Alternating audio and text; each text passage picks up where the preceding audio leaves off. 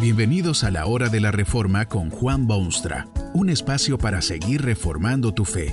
Este podcast es patrocinado por la casa editorial Poema Publicaciones, tu primera opción para libros centrados en el Evangelio, para cada rincón de la vida. Para ver los nuevos libros de este mes, visita nuestra página www.poema.co.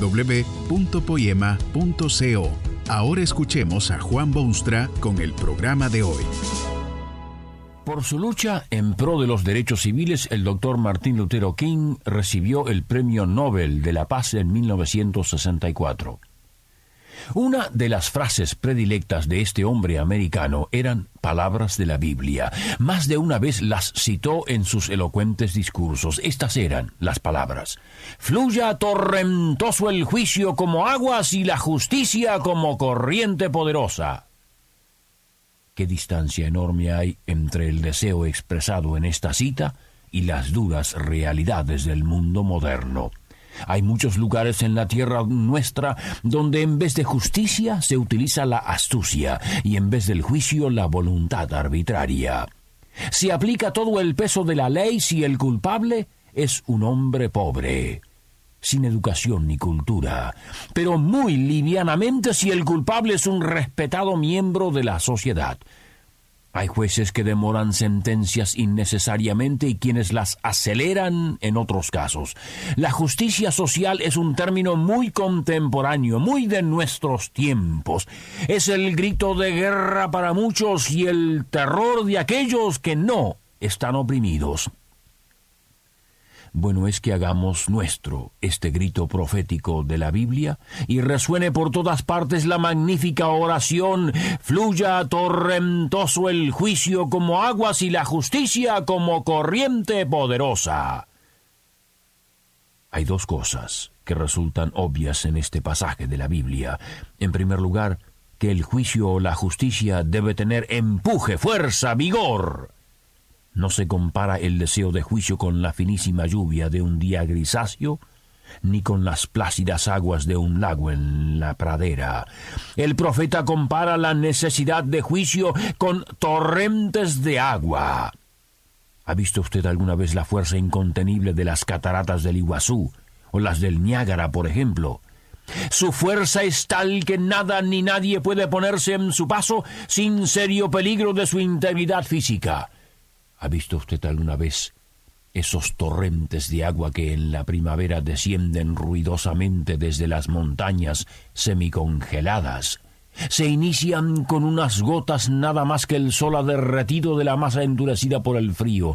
Con el pasar de las horas, esas gotas se convierten en corrientes y muy pronto los árboles añejos de las laderas empiezan a desnudar sus raíces y caen impotentes ante la fuerza arrolladora de las aguas.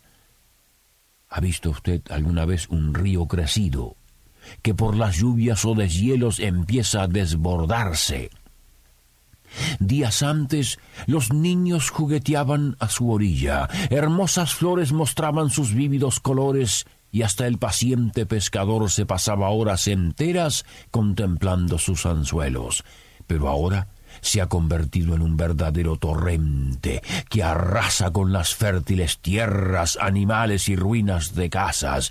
La población es evacuada y los accidentes geográficos han sido totalmente cubiertos por una masa uniforme de agua que marcha inexorable a su destino en los mares.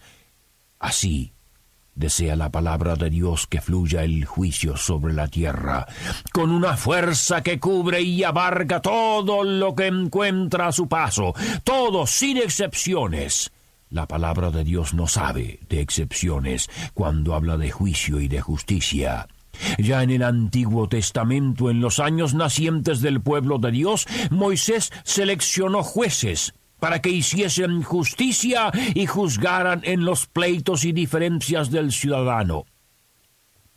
Fue con estas palabras que Moisés puso en función de sus cargos a estos jueces. No hagáis acepción de personas en el juicio.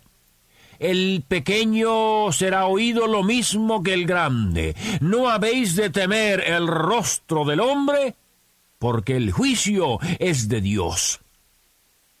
La palabra de Dios demanda juicio y justicia de parte de aquellos que gobiernan.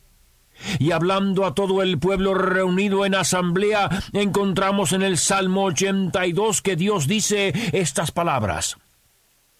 ¿Hasta cuándo juzgaréis injustamente y aceptaréis las personas de los inicuos? Defended al desvalido y al huérfano. Haced justicia al afligido y al pobre. Librad al desvalido y al menesteroso. Sacadlos de la mano de los inicuos. No saben, no quieren entender, siguen andando en tinieblas. Pero lo más penetrante de todo es notar las palabras con las que se concluye este grito desesperado. Vacilan todos los cimientos de la tierra. ¿Sabe usted lo que esto significa? La vacilación de los cimientos de la tierra, la confusión que prevalece y la incertidumbre se deben precisamente a la falta de juicio y de justicia. Los inicuos son aceptados, pero el desvalido y el huérfano no tienen defensa. El afligido y el pobre siguen afligidos y lo mismo ocurre con los desvalidos y menesterosos. Por eso vacilan los cimientos mismos de la tierra. Si tal es el caso, solo es posible vaticinar una catástrofe total, ruina y destrucción. Por eso, como voces agudas en medio del silencio de la noche, debemos exclamar en oración al Dios omnipotente, fluya torrentoso el juicio como aguas.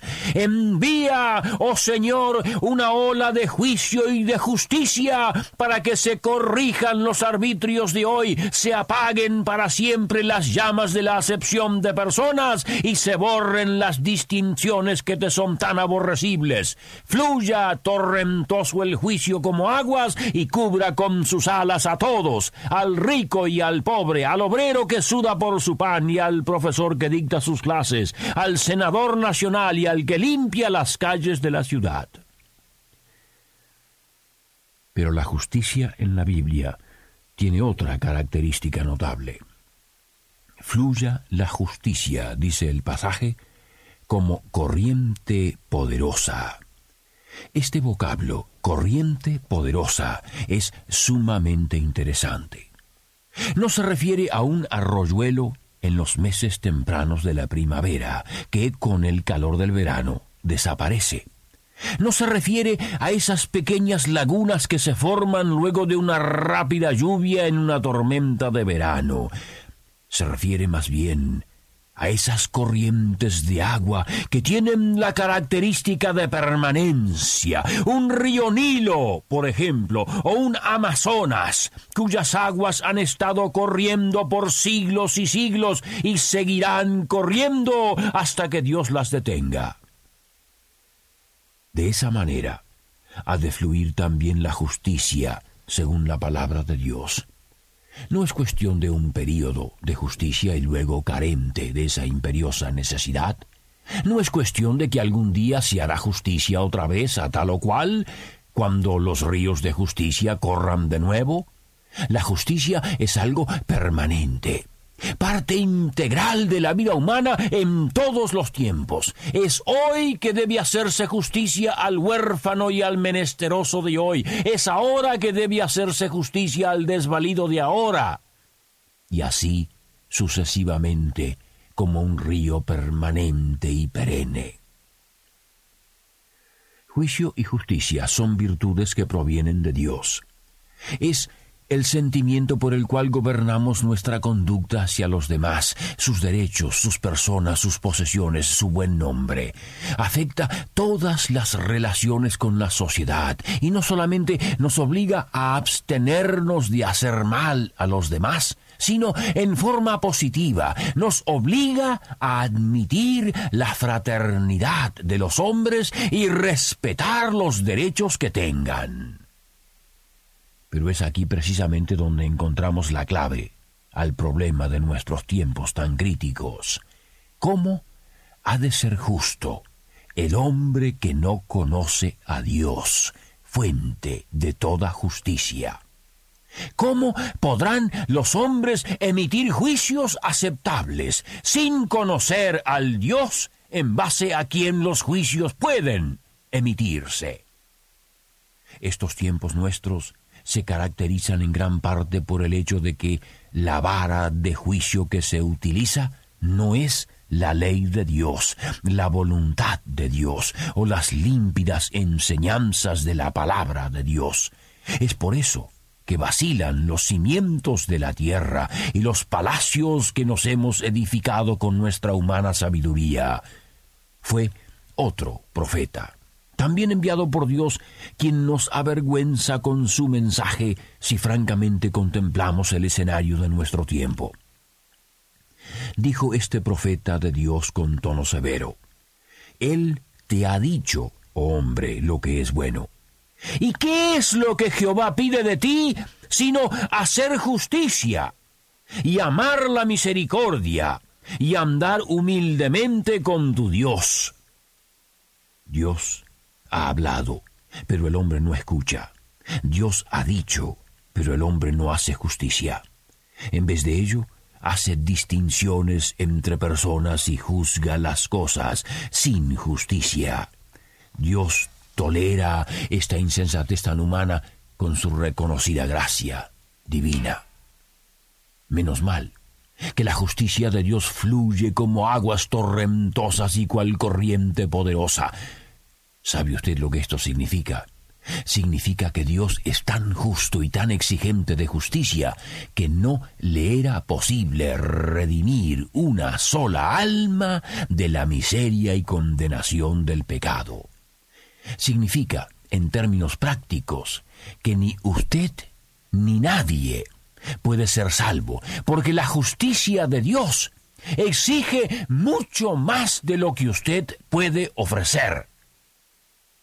Pero de tal manera amó Dios al mundo, que dio a su Hijo unigénito, para que todo aquel que en él cree no se pierda, mas tenga vida eterna. Solo ese Jesucristo, hombre perfecto, pudo satisfacer la justicia divina.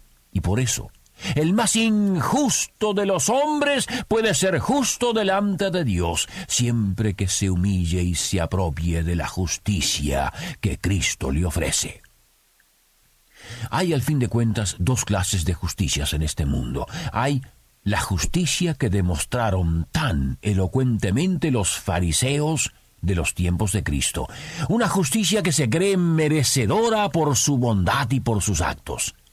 Y hay la justicia de Cristo, que es merecedora de mérito delante de Dios. Solo con esta última justicia podrá cumplirse al fin el deseo, fluya torrentoso el juicio como aguas y la justicia como corriente poderosa. Que este mensaje nos ayude en el proceso de reforma continua según la palabra de Dios. Si quieres profundizar en la exposición bíblica, puedes buscar más recursos en www.poema.co. Allí encontrarás libros que te ayuden a entender la palabra de Dios y aplicarla a tu vida. Poema, el Evangelio para cada rincón de la vida. Nos vemos en el próximo episodio de La Hora de la Reforma con Juan Bonstra.